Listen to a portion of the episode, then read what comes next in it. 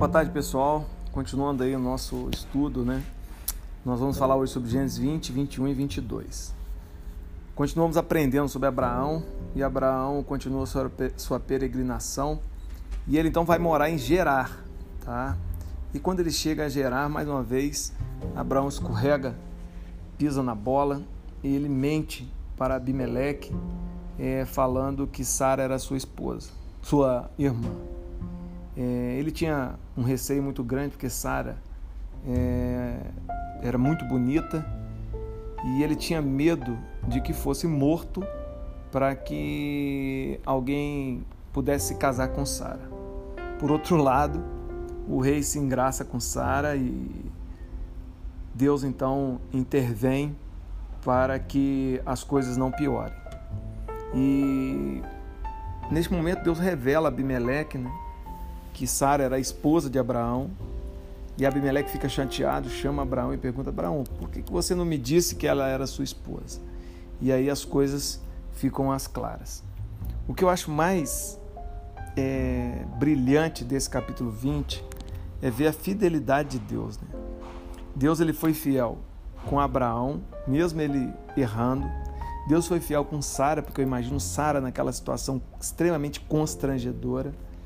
E Deus foi fiel com Abimeleque, que ia cometer um grande erro é, sendo inocente. Né? E ele não sabia da situação e quase cometeu um grande erro.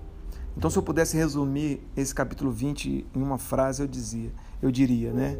Deus é fiel. Mesmo quando a gente não é fiel com ele, mesmo quando a gente está de inocente na história, Deus é fiel com a gente e reverte a história é, da maneira dele. E aí a gente vem para Gênesis 21 e novamente há uma recorrência na confusão entre Sarai ou Sara, né, e Agar. E mais uma vez a gente vê o ciúme, é, a contenda, a dissensão entrando no lar.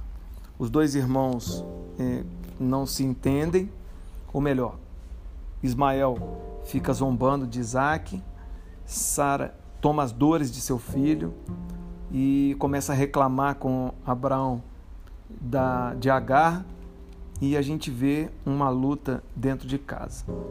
E nessa luta, é, Agar, mais uma vez, ela é despedida, né? ela é mandada embora e dessa vez ela vai, de uma vez por todas, cuidar da sua vida e do seu filho e foram para, o, para a região do Egito.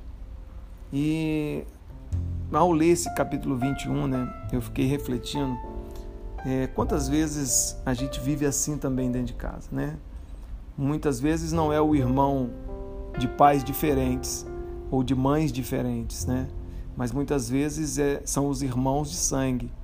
Quantas vezes é, a gente vê irmãos brigando com irmãos, irmãos que não se falam, irmãos que lutam até o fim pela herança que o pai deixou, pelos bens que os, que os pais ainda têm em vida, que é pior ainda.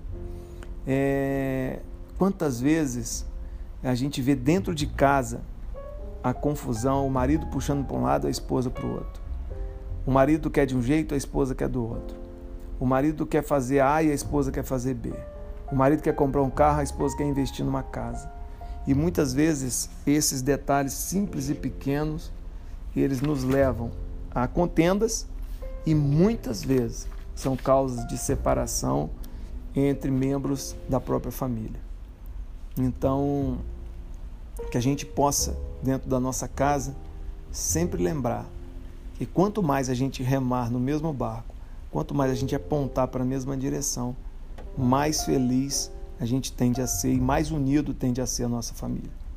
E mais unido e mais feliz ainda, quando o nosso barco estiver sendo remado na direção de Deus, quando os nossos esforços estiverem sendo feitos na direção que Deus quer e que Deus deseja.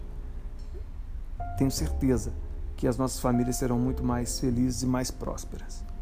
E aí a gente vem para um dos capítulos mais conhecidos do livro de Gênesis, é, quando a gente pode dizer que há o selo né, da fidelidade, é, o selo da responsabilidade, ou melhor, o selo do aprendizado da convivência de Abraão com Deus, né? Deus pede Isaac, é, o seu único filho. E na hora de sair para o monte, né, onde seria feita aquela, aquela entrega ou aquele, aquela oferta, Isaac vira para o pai e fala: Pai, cadê a, nós temos a lenha, o fogo e cadê o cordeiro? Né? E Abraão, numa inteligência profunda, né, talvez não fosse o momento ainda de conversar com Isaac sobre a ordem recebida de Deus. É, Abraão vira e fala: Deus proverá o cordeiro para ele. E eles chegam até o local, Abraão prepara né, o local, amarra Isaac na lenha e na hora de oferecer Isaac, o anjo brada né, e fala: Abraão, o que vai fazer? E Abraão então para e ele ouve então e vê o carneiro que estava próximo dele.